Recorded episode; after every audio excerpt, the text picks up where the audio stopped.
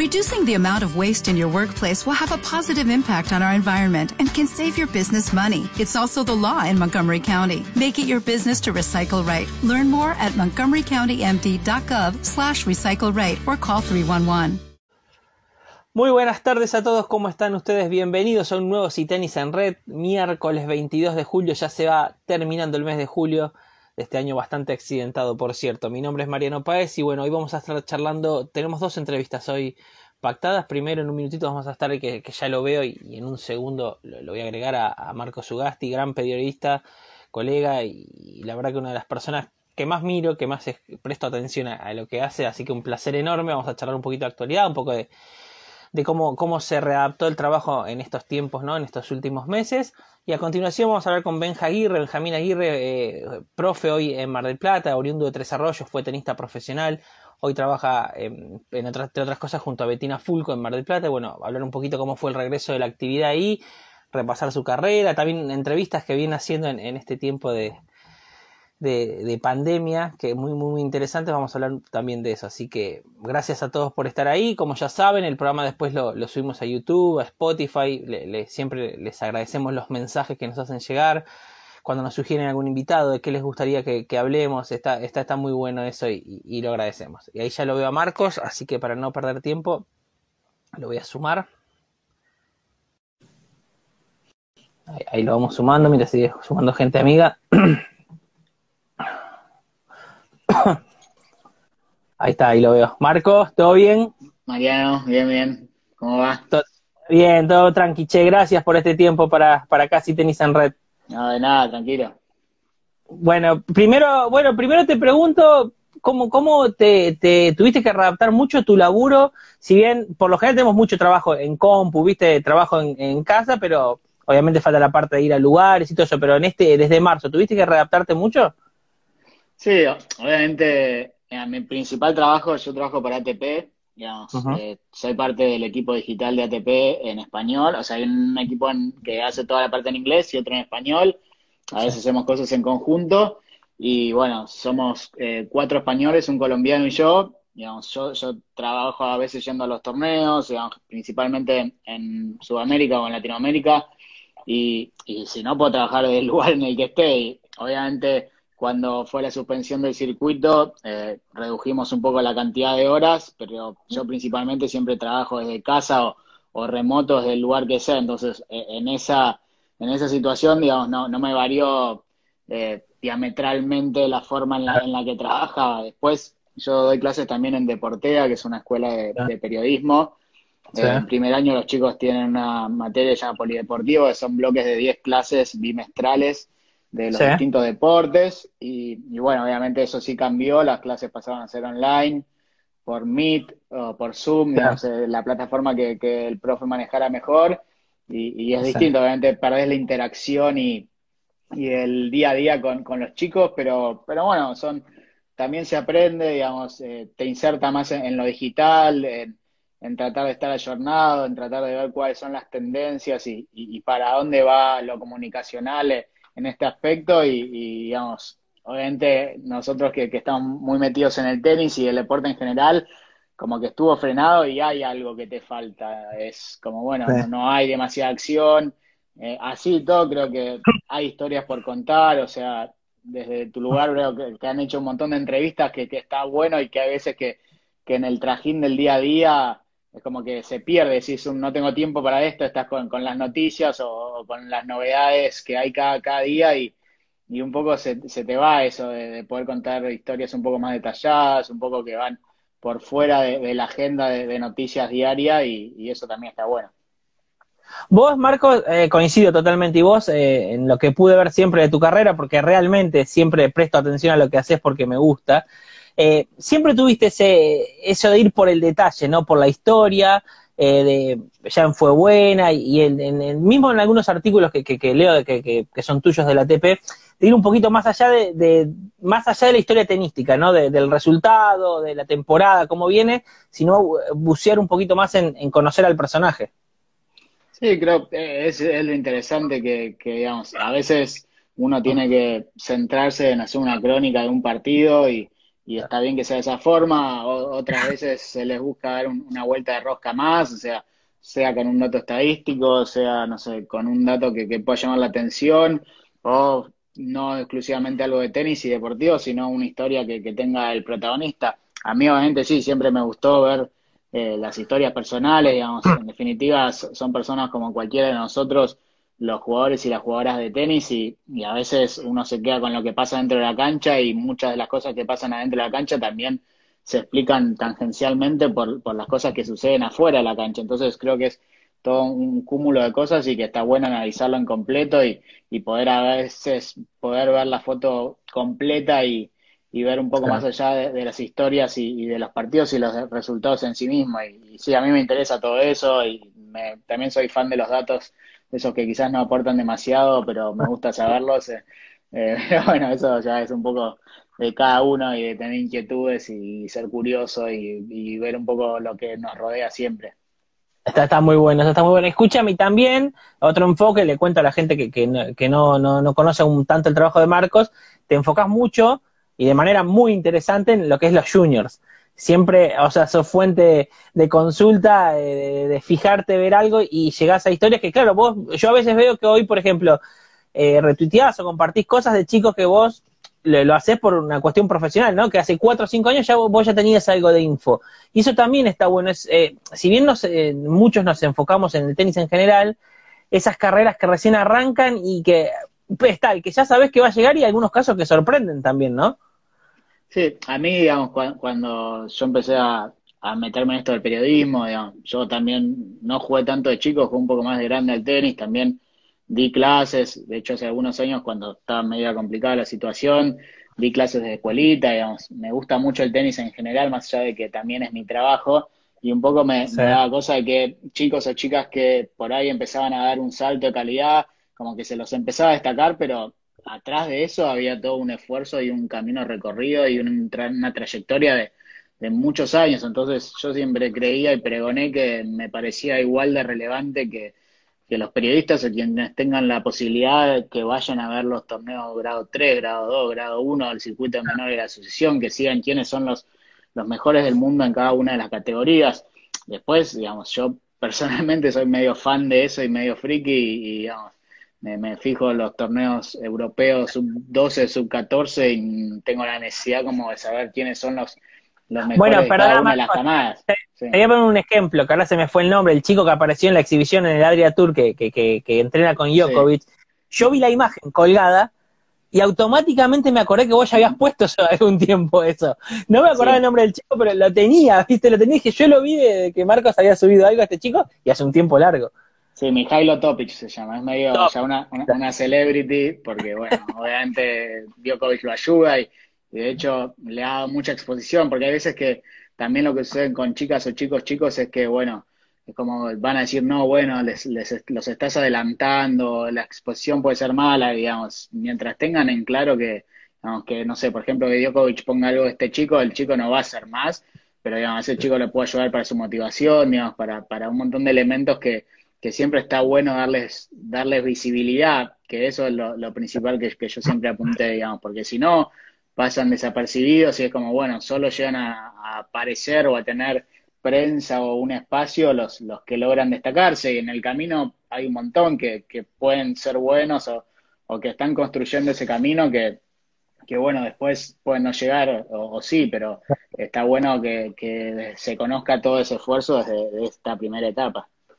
Seguro. Y yendo un poquito a, la formación, te pregunto, aprovechando esta experiencia y que te gusta investigar, eh, en Argentina eh, siempre salen tenistas, siempre está el debate de, si son esfuerzos individuales, cuánto apoyo hay, y bueno, sabemos que en Europa, mismo en América y, en el último tiempo Asia también, fundamentalmente en China, las estructuras se, fueron ampliando y, generándose nuevos jugadores, jugadoras también, sobre todo en lo que decía de China. ¿Te, gusta cómo se trabaja en general en, la formación de los chicos acá? Vos que conoces un poco más el, adentro de ellos. No, yo creo que hay muy buenos formadores y muy buenos profesores en general. Creo que esa es una de las cuestiones relevantes que ha hecho que, el tenis argentino siempre siga sacando jugadores eh, en peores o mejores circunstancias.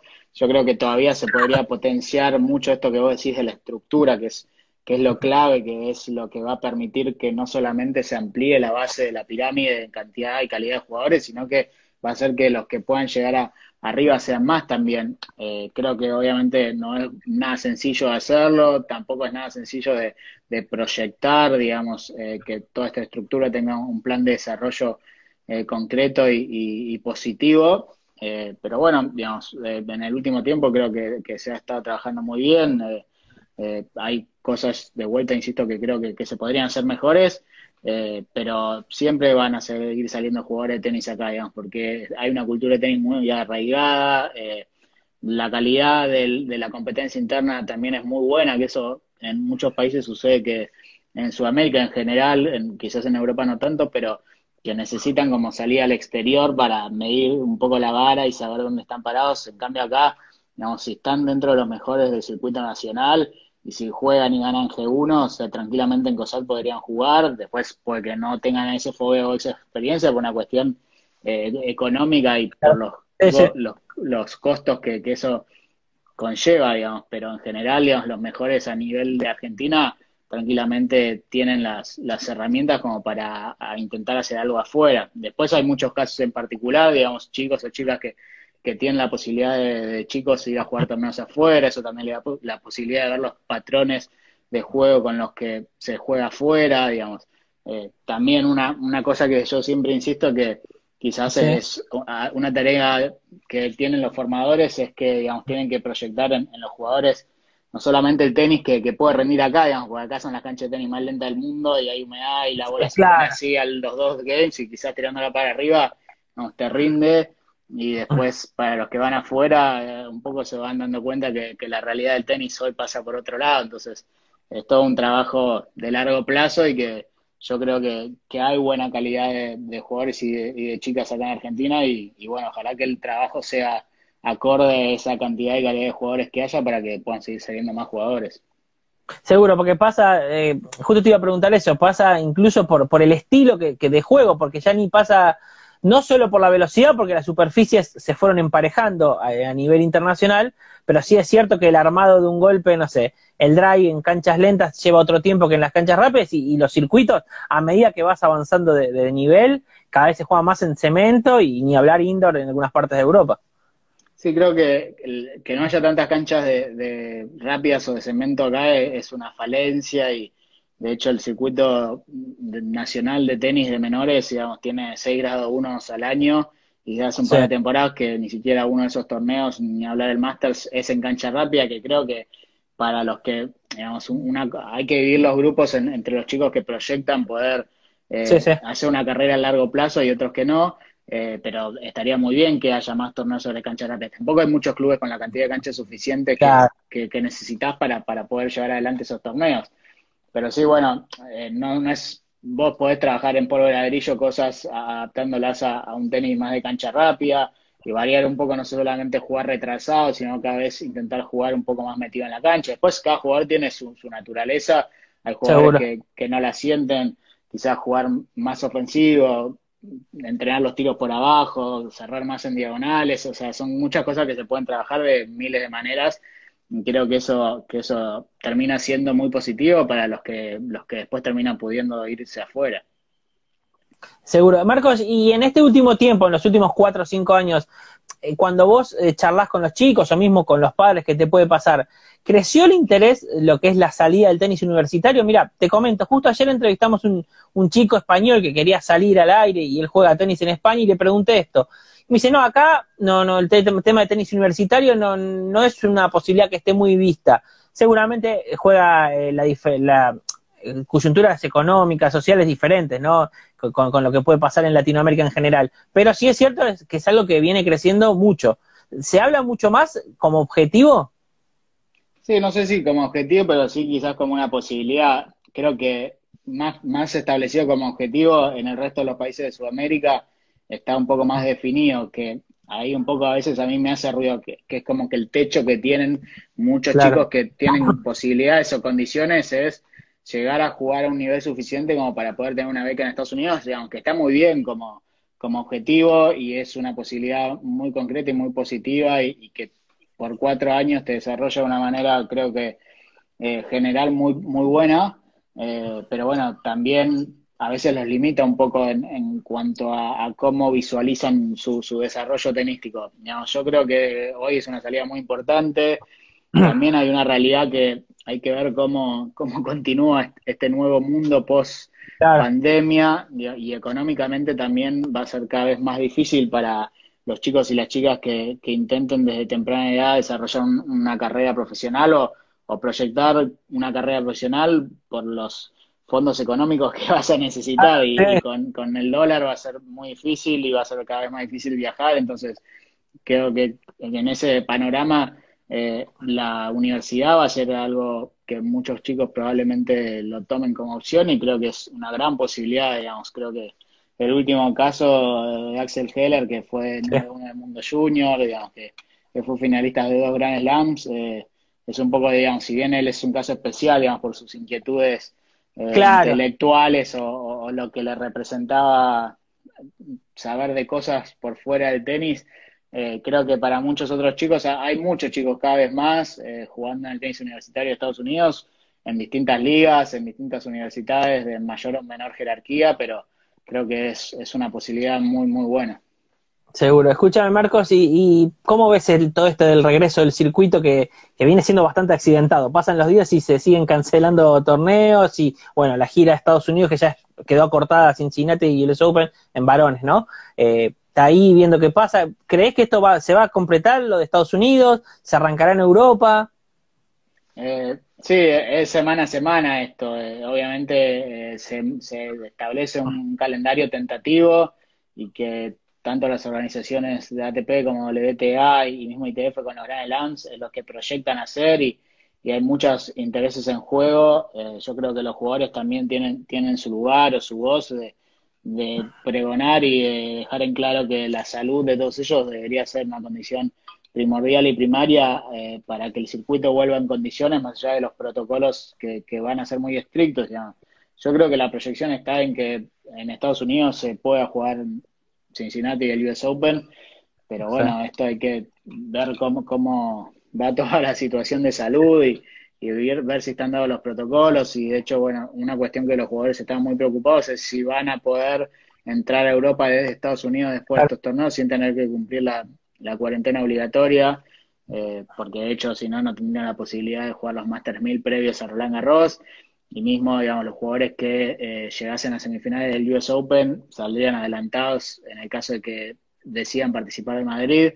Eh, y bueno, son muchas, muchas cosas que hay todo un trabajo detrás de escena que quizás muchas veces no se ve o mucha gente de estas organizaciones que hacen un, un trabajo importante que después uno dice, uh, se cayó eh, Washington, chao, se va a caer toda la gira de Estados Unidos. Bueno, ojalá que no, que no, digamos porque muchas personas, digamos, no solamente los jugadores, sino toda la estructura eh, necesitan que el tenis vuelva. Obviamente eh, se entiende que, no es una situación ideal en, un montón de condiciones, pero también de cierta forma tiene que haber un puntapié. Yo creo que eh, el circuito de golf internacional que en Estados Unidos está volviendo, tiene protocolos, ha habido casos que dieron positivos y esos jugadores fueron excluidos y el circuito medianamente siguió adelante. Tiger, que es un, deportista con una imagen a nivel global muy importante, también decidió volver a altura ahora recientemente, entonces eh, más o menos las cosas se van acomodando. Obviamente, quizás en Europa puede parecer que se está más adelantado en ese proceso y, y que sería más normal que vuelva directamente en Europa. Pero bueno, cada organización, la USTA, defiende sus intereses y, tendría un, hueco económico muy importante si, no se a realizar el torneo. La USTA también está en unas condiciones económicas que, no son las de hace algunos años. Despidieron a casi más de 100 personas que trabajaban para la USTA y a varios de los entrenadores que son parte del, programa de desarrollo que, ellos tenían, incluso un par de entrenadores argentinos que están residiendo allá en Estados Unidos y eran parte de ese, de ese equipo y, bueno, entonces esto tampoco es algo que, bueno, lo cancelamos, ya fue, no se hace y volvemos el año que viene, porque hay mucha mucha plata detrás. sí, sí. No, es nada sencillo y, creo que hay un trabajo constante de, muchas personas para, para intentar hacerlo lo mejor posible. Seguro. Bueno, Marcos, te quiero agradecer, pero para el cierre te quiero hacer una consulta vinculada a tu carrera. El año pasado eh, fuiste padre hace poco. Y, te quiero consultar, a ver, eh, cotejando experiencias, que a mí me pasó hace tiempo ya, ¿te cambió, o sea, obviamente te cambia la vida, eso está de fuera de discusión, pero digo, en, lo laboral, eh, también fue esto acomodarse, ¿no? El primer tiempo es reacomodarse y, enfocar de nuevo. Sí, eh, Blas tiene un año, va a cumplir un año y un mes ahora en algunos días, y para mí me cambió 180 grados, o sea, eh, Obviamente sí, las prioridades claramente son otras. Eh, uno intenta que laboralmente poder seguir rindiendo al mismo nivel o, que, bueno, también es como que hay cosas que antes por ahí te preocupaban o, te parecían altamente relevantes que después terminan siendo, siendo de esa forma a partir de que uno es papá. Así que eh, sí, hay que acomodarse no solamente en el trabajo, en el día a día, en en eh, cómo ocupaba el tiempo libre que uno tenía antes y que cada vez es menor el tiempo libre que uno tiene. va pasando eso, va pasando. Pero al final del día, al final del día las cuentas, por lo menos a mí y a la mamá creo que nos, nos siguen dando positivo y, nos hace felices. Eso, eso es lo importante. Bueno, Marco, acá te saludan de varios lados, veo gente de Colombia. Te quiero agradecer por este tiempo, te felicito y realmente admiro tu laburo, así que para mí fue, fue un placer enorme. Un abrazo, che. Bueno, gracias. Nos vemos. Chao, chao. Ahí pasó Marco Sugasti, periodista, enorme periodista. Les, vuelvo a insistir que, miren su laburo en redes sociales, miren lo que hacen ATP, las cuentas de él. Siempre hay muy buena información. La verdad que es súper recomendable. Y una persona muy sencilla también, algo, algo muy importante. Ya vamos a sumar la segunda entrevista del día, directo desde Mar del Plata. Veremos si, si paró un poquito la lluvia, porque era tremendo lo que llovía ahí en Mar del Plata. Vamos a hablar con, Benjamín Aguirre. Vamos a esperar ahí en línea para seguir hablando un poco de actualidad, de tenis, cómo, cómo viene todo, todo esto tan convulsionado, este 2020 tan convulsionado. Perdón la voz. Ahí lo veo. Benja, ¿cómo estás? ¿Cómo estás, Mariano? ¿Cómo anda todo, por allá? Bien, todo, bien. ¿Paró un poquito la lluvia? No, acá es eh, increíble cómo está lloviendo en Mar del Plata, así que teníamos para hacer tres notas, si querés, porque no vamos a jugar hasta el viernes, me parece. Tremendo, tremendo. Sí se ve, acá, acá viene aguantando bastante, en teoría desde ayer ya tendría que estar lloviendo, no, salvo alguna gotita, no, no cayó tanto. Escúchame, Benja, bueno, al margen de todo esto, que bueno, ahora hay un parate por climático, primero te quiero preguntar, que, lo charlamos para, para la radio, pero quiero que le cuentes acá a la gente de Citenis en Red, ¿cómo fue el regreso a la actividad después de tanto tiempo, de expectativa, de que, bueno, Mar del Plata en sí como, como sociedad iba adelantado en otros procesos, pero los deportes, sobre todo los deportes individuales, venía esperando un poquito más y, bueno, contame un poco cómo, cómo fue ese regreso.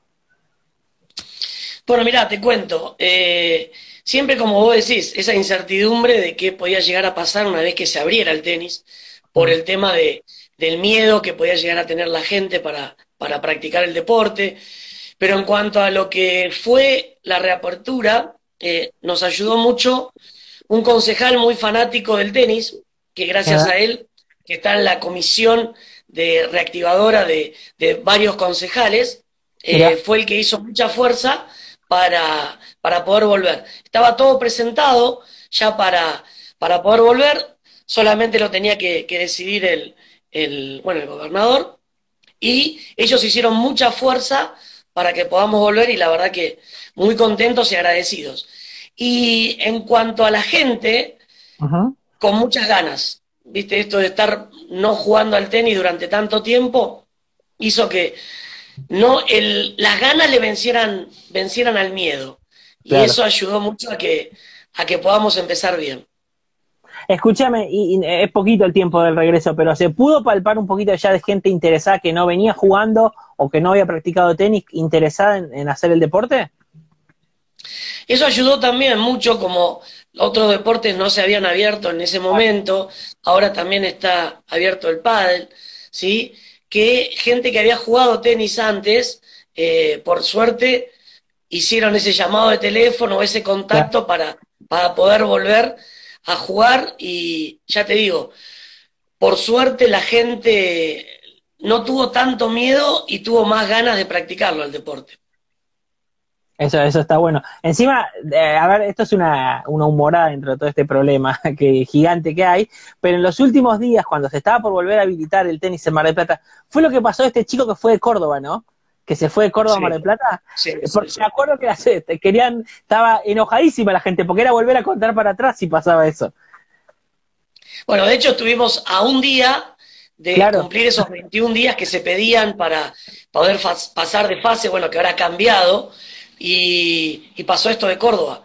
Realmente era algo que no podíamos creer que estuviéramos viviéndolo. Bueno, en este momento Mar del Plata está sufriendo muchísimo eh, en cuanto a casos. Tenemos 355 casos. Se reactivó el deporte, pero no tiene mucho que ver con el deporte, sino que Sí. viene de parte de la salud, ¿sí? Claro. O sea, es un geriátrico y, y un hospital de PAMI, que es el JUSEI, que Sí. lamentablemente por, por, eso, por esos casos se volvieron a, a reactivar los casos. Estábamos muy bien hace eh, un mes atrás o menos. Claro. No había, no había casos, había uno, dos. De hecho, Plata fue el, fue el principio que creo que tendrá que ver con que se estaba cerrando la temporada de verano y había mucho movimiento, y después hubo un tiempo largo sin casos casi. Totalmente, totalmente. O sea, fue creo que uno de los primeros que lamentablemente tuvimos un fallecido Claro. y, y después ya te digo, por lo que es la ciudad, por lo grande que es la ciudad, eh, estábamos muy bien en cuanto a casos. Claro. Escúchame, Benja, y, mm, y eh, esto que decía que, que está bueno destacar, ¿no? Porque por suerte, o sea, eh, el tenis y el deporte, pero fundamentalmente el tenis, que es lo que le interesa, que volvió en la mayoría de las provincias y localidades, muchas de Gran Buenos Aires, bueno, como caso de Mar del Plata, muchas ciudades, no generó casos, que, que está bueno eso como propaganda, entre comillas, decir que, bueno, que, que es un deporte seguro y que los riesgos están minimizados. Totalmente, o sea, ten en cuenta que en este deporte, al estar tan lejos de, del que está jugando con vos y de el protocolo que se, en su momento se hizo, eh, ayudaba mucho a que la gente lo pueda practicar sin miedo, justamente. Claro. Eh, hay algunas cosas que, que llevándolas a la práctica tenés que estar muy cuidadoso, que es, por ejemplo, cuando estamos dando clases de a dos, eso de, de Claro. estar con pelotas cuando en su momento juegan marcadas para uno y marcadas para otro, o que el profe solamente toque las pelotitas. Eh, Nosotros lo que estamos haciendo mucho es lo del tema del alcohol eh, diluido, 70 y 30. Entonces, Ah. una vez que el alumno entra, se le pone alcohol en sus manos y se le pone alcohol a las pelotitas y tratamos de hacerlo de la, obviamente lo de la marca de las pelotas para, para poder hacer algo más, pero muchas Claro. veces el alumno se olvida. ¿Viste? Eso es la sí, realidad. es todo Se olvida qué pelota puede tocar o no. Claro, está un proceso, pero bueno, lo, lo bueno es que van yendo para adelante. Escúchame, Benja, bueno, cerrado este pedacito de actualidad que siempre está bueno, porque acá tenemos muchos profes, viste, que nos escuchan y primero que los de acá, los de ambas, para la expectativa, necesitan el ánimo y la esperanza esa, y es bueno saber lo que ocurre en todo el país, siempre digo lo mismo. Ahora, ahora quiero hablar un poquito de vos. Quiero, primero quiero saber por cómo, de, de- sé que ese es algo de muchos años, de chico, ¿cómo llegas al tenis? ¿Por qué llegas al tenis? Bueno, mirá, eh, hay una historia linda que tenemos con la, con la familia Aguirre con el tenis. Eh, mamá era jugadora de tenis, ¿sí? Eh, era amateur, y papá era jugador de básquet. Entonces, eh, papá conoce a mamá, que en ese momento no eran ni papá ni mamá, ¿no? Eran- ni siquiera había un proyecto de pareja todavía. Entonces, en vez de invitarla a tomar un café, lo que dijo fue, quiero invitarla a jugar al tenis. Pero papá nunca había jugado al tenis. Había sido deportista toda su vida, pero nunca había jugado al tenis. Entonces, con un amigo, con raquetas de madera, en un frontón, más o menos le tiró un par de, de tips para que pueda no pasar papelones en esa primer cita. Y, y así fue como papá le invitó a jugar a mamá, se conocieron y ahí empezó la historia linda que, que tenemos la familia con el tenis. Mamá, embarazada hasta los seis meses, jugaba al tenis y el que estaba adentro era yo.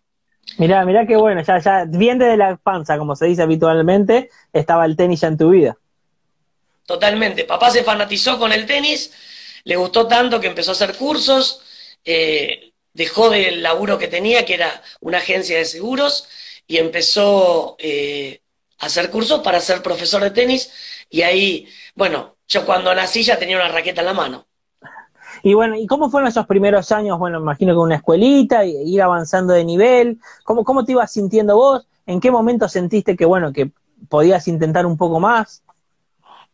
Mira, nosotros somos de Tres Arroyos. Y, y llegó un momento donde que también papá le ofrecen un trabajo, dar clases en un club, en el Club Atlético Montegrande, y, y ahí fue donde, aparte de pensar en él, pensó en mí y en mi hermano, que en ese momento era como un proyecto que tenía, eh, que teníamos los dos de jugar al tenis. Y veía que en tres, claro, veía que en tres arroyos eh, en un futuro podía llegar a ser que nos iba a faltar nivel. Entonces, ahí fue que aceptó esa propuesta y ahí en un momento nosotros viajamos para, para Montegrande, nos instalamos, empezamos a vivir en Montegrande.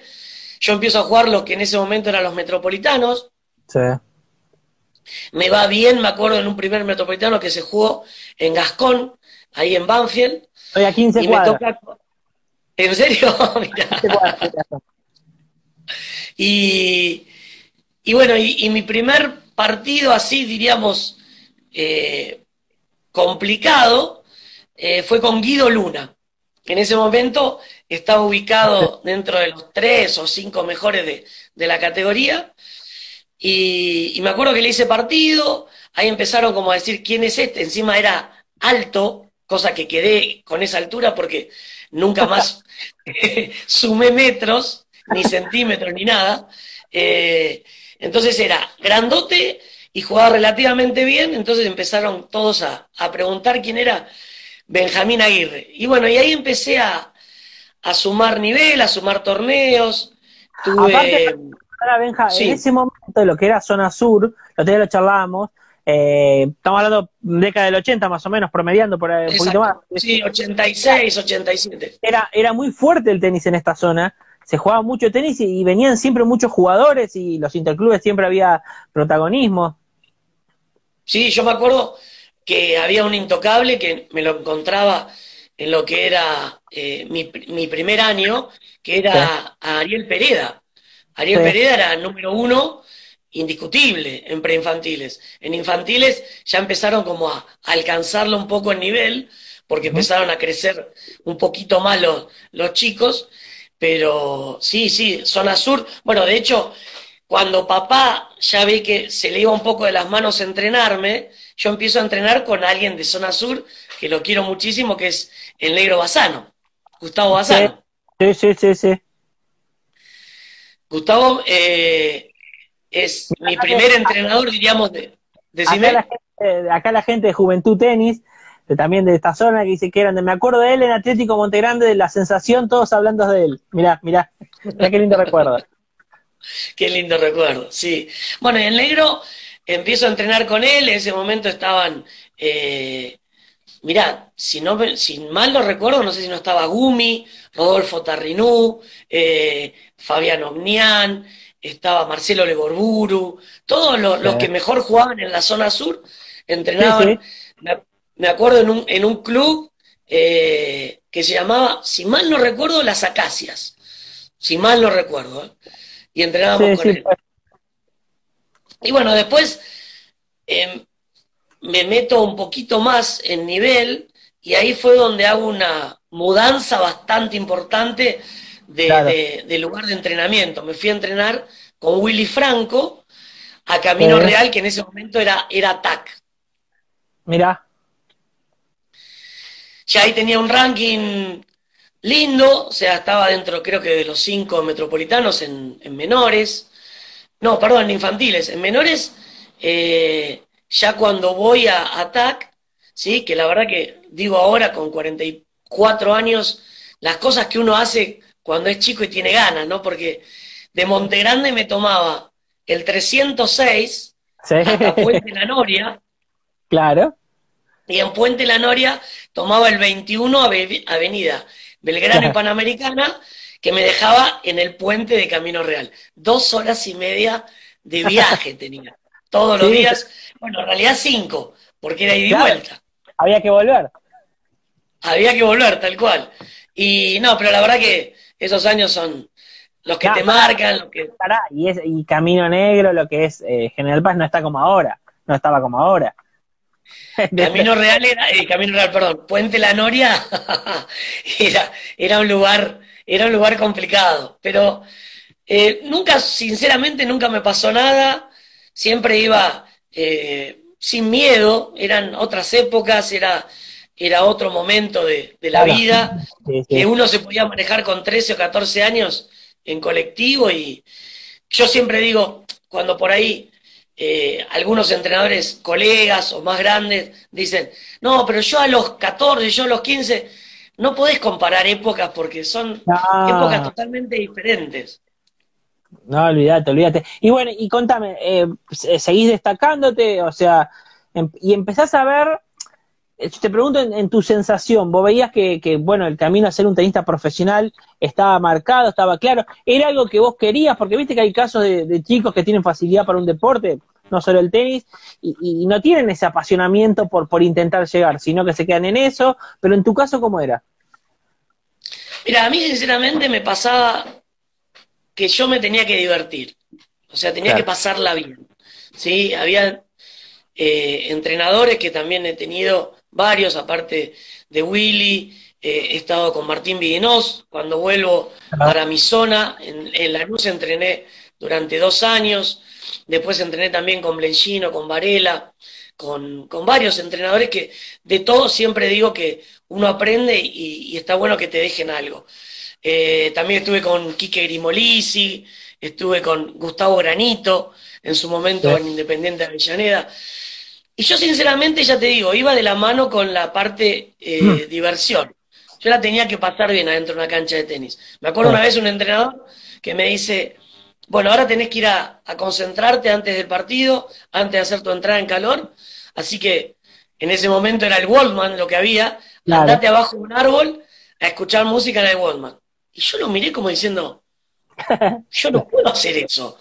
O sea, no, me sentía que, era algo normal para mí hacer algo así, sino que para mí era la entrada en calor, obviamente que había que hacerla, pero antes de la entrada en calor yo estaba jugando por ahí con los chicos al pool, ¿viste? En el club mm. de donde se jugaba el torneo. O sea, y, pasó con la edad, donde me fui dando cuenta que, obviamente, los sacrificios que mis padres hacían y me di cuenta que iba a ser difícil, no por juego, sino por la parte económica, lamentablemente, eh, poder ser profesional del tenis. Claro, claro, claro. Eh, eh, eso es una, una situación que ocurre, que sigue ocurriendo, ¿no? El tema de la cuestión económica, en ese momento había más torneos, acá también es cierto, pero, pero en un momento tenés que empezar a viajar, tenés que invertir en equipos de trabajo, que era algo que, que empezaba a asomar muy despacito todo eso y, perfeccionarte también, no sé, eh, que al no tener sponsor todo es gasto. No, seguramente. Aparte, era como recién decíamos hace un ratito, la, la parte de diferentes momentos y épocas. Eh, lo de la universidad en Estados Unidos no estaba instalado. Era algo que yo creo que, es más, decías, si voy a universidad, es como que voy a dejar de jugar tenis competitivo. En ese momento era lo que pasaba en esa época. lo de Francia sí estaba, pero tampoco estaba tan instalado. ¿sí? Era, era algo lindo para poder hacerlo, pero obviamente necesitabas dinero, que es algo que... Y es como decir, no había tanta, información, Benja, no había tanta información. Totalmente, totalmente. Y no estaban, yo qué sé, yo te estoy hablando año eh, 90 y, 92, 93, que había jugadores que ya estaban argentinos en Francia, pero no estaba tan, como vos decís, tan informado uno de qué podía hacer en Francia. Entonces, como no había mucho dinero y no había mucha información, era difícil. De hecho, yo viajo, juego un, bueno, termino la etapa de junior y juego un satélite. En ese momento eran los satélites, todavía no estaban los futures. Y, me acuerdo que me va dentro de todo bastante bien, porque paso la quali y me toca en primera con, Mariano Puerta. Sí. Mariano Puerta venía de perder la final con Mariano Zabaleta en Junior en Roland Garros. y, le habían dado un wildcard. Y bueno, y obviamente eh, todos se habían ido a ver ese partido a Mariano Puerta.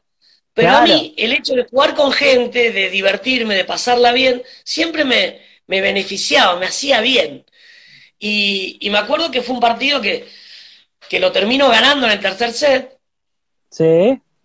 Pasa, pasa algo cómico también con el juez. Me acuerdo que el juez, eh, Mariano sacaba 5-4 en el primer set, eh, 30-0, ¿sí? Y saca y la pelota es mala, pero viste que el juez baja si quiere, en realidad no tiene la obligación de bajar. La pelota es mala, se lo marco, el juez no quiere bajar, la gente lo hace bajar, mirá qué cómico, la gente le dice, dale, baja, no sé qué, baja, y a la marca que yo le había hecho, la pisa, ¿viste? Y dice, la pelota es buena. Y yo estaba, son cosas del tenis que vos en ese momento no las pensás. Estaba tan enojado de estar jugando, de pasarla bien, como por ahí alguien te venía a arruinar el momento. Y me acuerdo que me saca y en la devolución, viste, cuando no pensás, le apunté al juez, así, viste. ¿Por qué? O sea, fue algo que, fue instintivo. A mí me sirvió porque me descargué en el momento y si me lo guardaba, no sé cómo terminaba. Perdí el set, no me fue bien porque perdí el set. Pero eso me hizo bien para para descargar y después darlo vuelta al partido.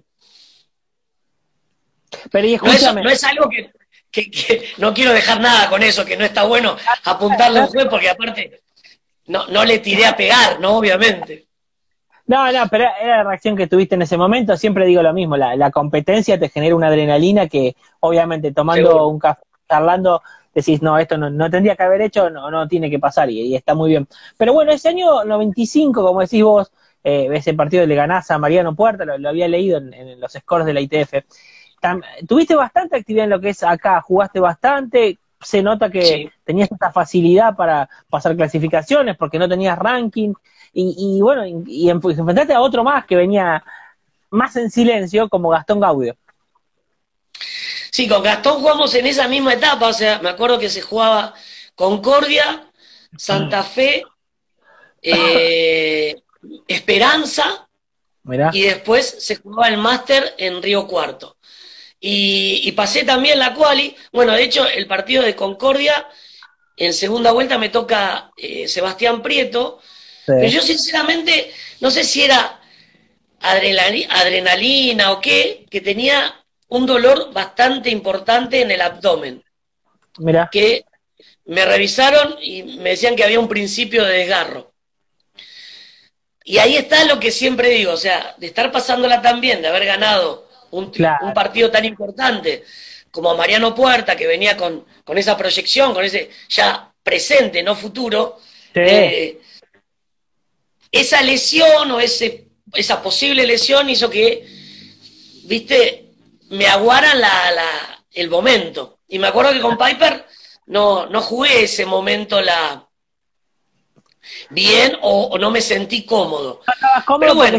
ya variaba tu, tu, estado general, que es disfrutar, ya tenías que pensar en la lesión, en que cuánto puedes llegar a estar parado si se agrava, son distintos factores. Sí, aparte que acordate que lo que era satélite, vos tenías que estar jugando un mes para poder sacar puntos o para ver qué cantidad de puntos podías sacar. Y tenías que hacerlo bien al final, sí o sí, porque no te quedabas nada. Exacto. Bueno, de hecho, ahí, ahí después fue Santa Fe y a mí me pone, me motivaban esos eh, desafíos, ¿sí? Con Piper habíamos jugado casi toda la etapa de, juniors, o sea que para mí, obviamente que era un desafío porque era, era pasar una segunda ronda de un satélite, era algo interesante, pero eh, el haber jugado tanto con él no me provocaba ese desafío de jugar contra alguien desconocido. Y bueno, con Gastón nunca habíamos jugado porque no coincidíamos en, lo que es las, las categorías. Yo soy dos años más grande que él. Entonces cuando paso la quali y en Santa Fe me toca Gastón, que ya también estaba teniendo un presente interesante, eh, fue un desafío también para mí y lo disfruté mucho al partido. ¿Y, ganaste? Sí, sí. nunca le, él quiere jugar la revancha en un momento, pero yo le dije que no, que no le voy a dar esa revancha. Dijo que al mago no le daba la revancha a Roland Garros, así que, así que ahí estamos parejos, vos no le tenés que dar la revancha. Exacto, exacto. Y bueno, y ahí después me acuerdo que, que, que juego segundo, el segundo partido lo juego con Damián Furmansky. Damián Furmansky, y, claro. Y jugamos los dos muy bien, fue un partido muy parejo, y él en el tercer set me gana, o creo que fueron, no, perdón, dos sets muy parejos. Pero me sentí bien jugando. ¿Qué, qué, pienso en esos cuadros? Eh, vi que jugaste con Eduardo Médica, que estuvo muy cerca de ser top 100, Leo Elguín, un, un montón de, de, de, nombres, y, y, pienso qué nivel que había ¿no? en esos masters, qué es lo que decimos, eh, en esos satélites, perdón, eh, que, que, que, había que jugar bien sí o sí, que había que mantenerse varias semanas y no te podías relajar ni en una primera ronda.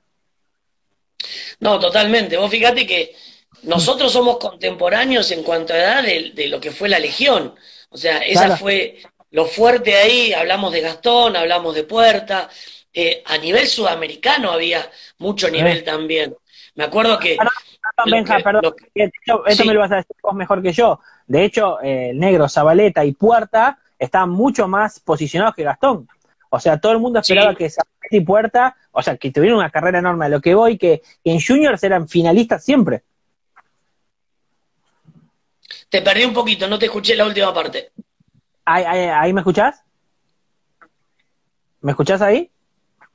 Ahora sí, ahora te escucho. No, no, te decía que, que Zabala y Puerta en juniors era, jugaban ellos y era muy probable que sea la final de ese torneo. O sea, había mucha expectativa en ellos siempre. Sí, totalmente. Ellos, es como siempre, eh, lo, pas- lo pasó también Fede Brown. Fede Brown fue el número uno del mundo. Fede Brown, sí, sí. Fede, que es contemporáneo mío, tenía muchísimo más futuro en ese momento Sí. que un Agustín Caleri, Sí. que es de la misma edad que nosotros. Y después, Sí, mira, sí. el, el, el- el, digo yo, el ex gordo, porque cuando jugaba era gordo y ahora que, que, que no juega más, está más flaco que nadie. Está Es tremendo. increíble. Pero ¿qué, qué nombres, ¿no? ¿Qué época esa?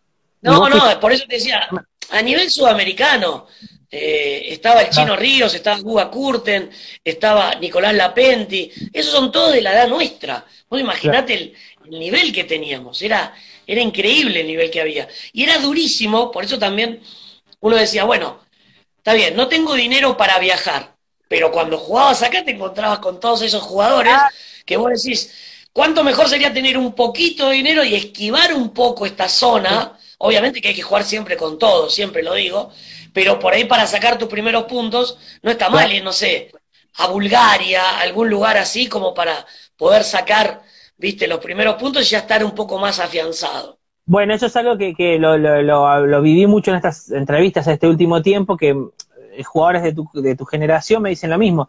Me dice, hoy normalmente en estos torneos en Túnez, Turquía, que está buenísimo, pero te dan más chance de sacar esos primeros puntos, que quizás después de tres meses de competencia vas a un future y vas sembrado, ya te evitas los, los mejores en las primeras rondas. Eh, es distinto en ese sentido, mucho más duro el nivel. Sí, y aparte también ten en cuenta que eh, cuando dejan de, de, en un momento estuvieron los dos, satélites y Future, y cuando ya Future era lo que quedaba, vos te pasaba, por ejemplo, y les pasaba a amigos míos que jugaban al tenis, que perdían en primera vuelta de quali, y vos tenías que quedarte en esa zona, y eso era Sí. entrenamiento, era un desgaste mental muy grande porque no te podías volver a tu casa por las distancias largas que hay en Argentina, y, y tenías que quedarte entrenando, gastando dinero, estando en, en hoteles, estando en clubes, para la próxima etapa que se jugaba la semana siguiente. O sea que era, era una presión Claro. constante por ese tema, que me vaya bien para poder justificar el dinero Claro. que traje, por ejemplo.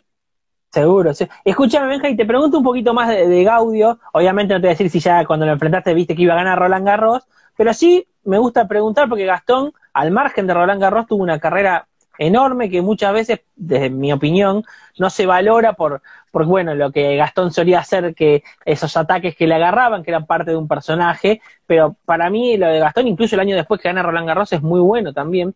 Pero te pregunto, ya cuando vos enfrentás a ese- esa clase de jugadores, por más que sean chicos, ¿Vos ya le ves algo distinto? ¿Notabas algo distinto en él?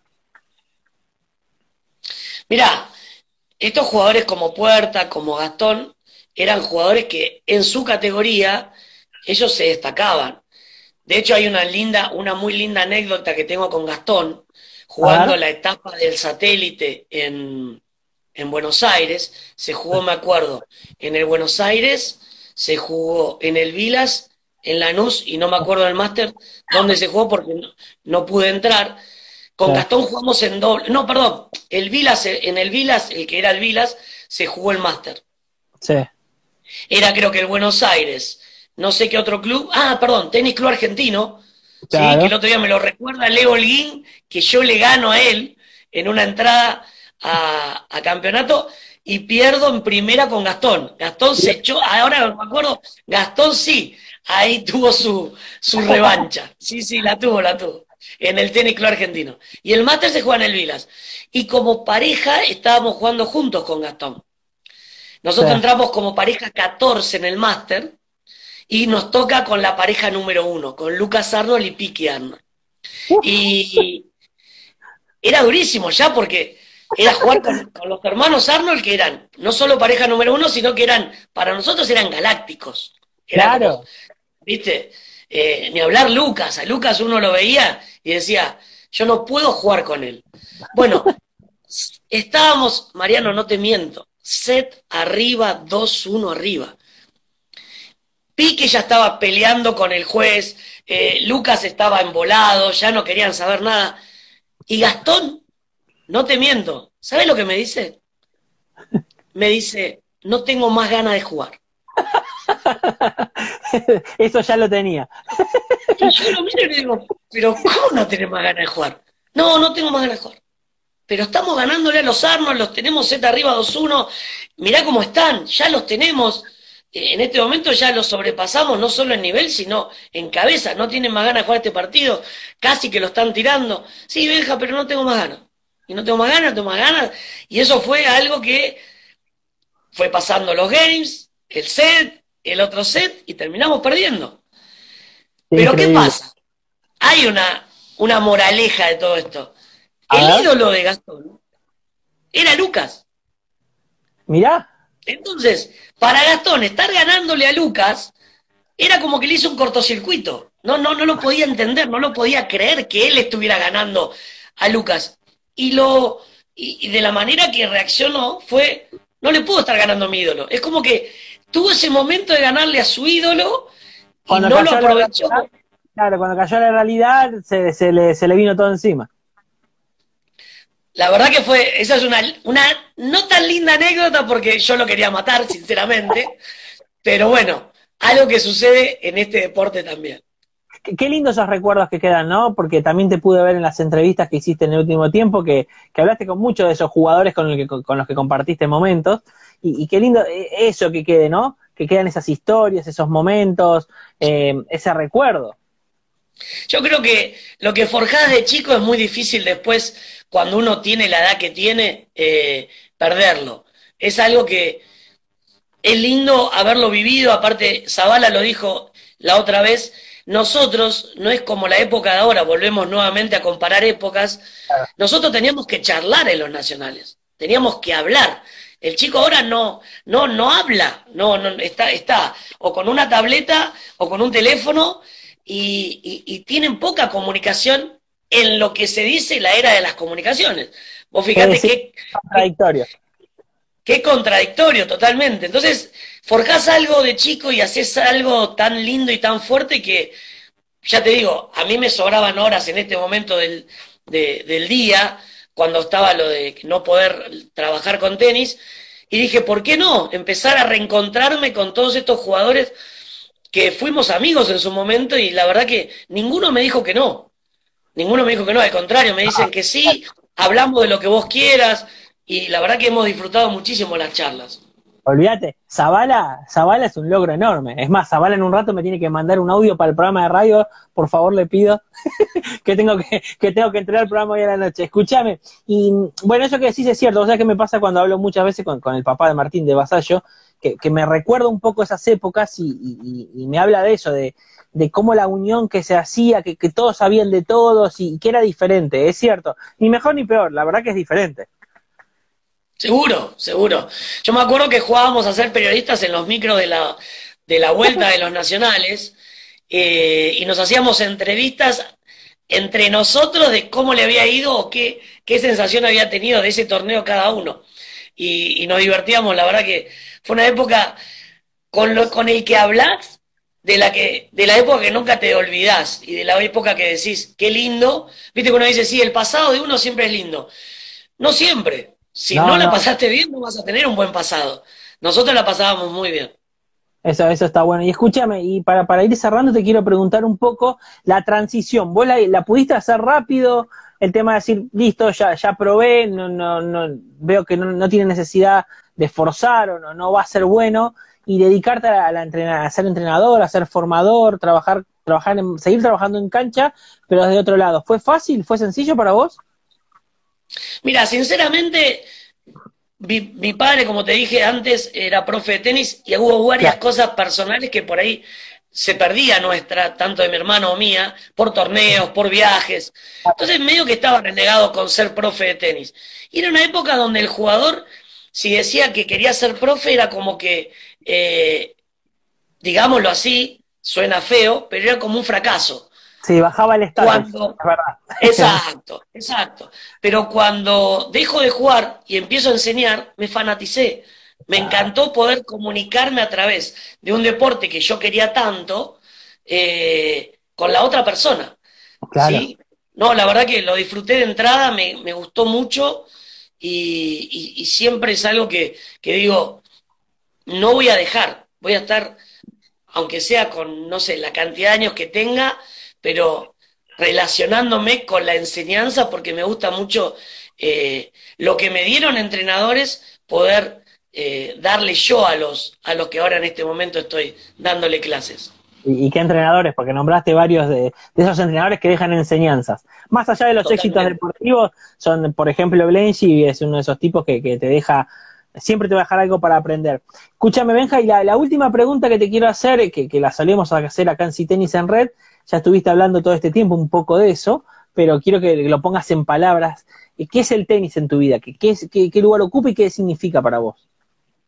Bueno, como te dije, la historia que tiene el tenis de esta familia es, es algo que, que, respiramos tenis, que, disfrutamos eh, viendo, hablando, escuchando de tenis y me doy cuenta con los años que, que me gusta cada vez más. Viste, alguno por ahí te, yo qué sé, he visto videos de profe de tenis que dicen, eh, bueno, esto es el profe de tenis, fíjense lo que dicen que estamos al sol y que disfrutamos, eh, y por ahí muestran un día horrible con viento, ¿viste? Pero estás en una cancha de tenis, estás disfrutando, estás enseñando algo que te enseñaron. Claro. Eh, eso siempre digo yo, estás enseñando algo que te enseñaron es un privilegio que tenemos poder llegar a eso. Y a mí el tenis, sinceramente, lo que me gustaría que cambie, que el otro día lo hablaba con Zavala, es el sistema de competencia que tienen los juniors, que algo está pasando. Volver un poco a la vieja época de cuando los chicos eh, viajaban todos juntos, habían seis torneos y a los cuales iban todos a esos seis torneos, sean regionales, provinciales o nacionales, y era divertido para el que no jugaba bien. Yo siempre hablo de que está bueno. No, lo, no los que juegan bien, sino todos. Todos, todos, todos, sí, ya decimos que el tenis gana uno solo por semana, así que está muy bueno ese mensaje que, dejaste para el cierre. Benja, muchísimas gracias, la verdad un placer enorme que, se pudo dar esta charla, feliz también de que se pudo volver a trabajar, así que, que, bueno, que, que pase esta lluvia y que siga todo en cancha normalmente y muchas gracias por la onda. Mariano, muchas gracias a vos por invitarme. La verdad que disfruto hablando de tenis y para cuando quieras hacer otra, estoy a tu disposición. lo vamos a hacer, lo vamos a hacer. Un abrazo grande. Chao, chao. Chao, Mariano. Ahí pasaba Benja Aguirre, una, una linda historia de tenis. Eh, pues saludo a Marcelo Velarde, que recién mira 30 grados. No, acá grados hace 15, pero bueno, está feo. En Mar del Plata, donde estaba Benja, se está lloviendo todo. Eh, bueno, como le decía, una linda historia de Benja para, para cerrar este, este miércoles. Em, de, a mucho tenis, mucha historia, esos torneos metropolitanos que, que dijo Benja, está, está, buenísimo que se retome todo eso y que los chicos vuelvan a disfrutar de eso y, tomar el tenis no solo desde el lado competitivo, sino de, desde diferentes aspectos, que, que, es lo que importa, que es lo que vale. Es todo por hoy. Nos encontramos mañana a las 15 horas con, con más entrevistas, más charlas. Mi nombre es Mariano Páez y esto fue Si Tenis en Red. Muchas gracias.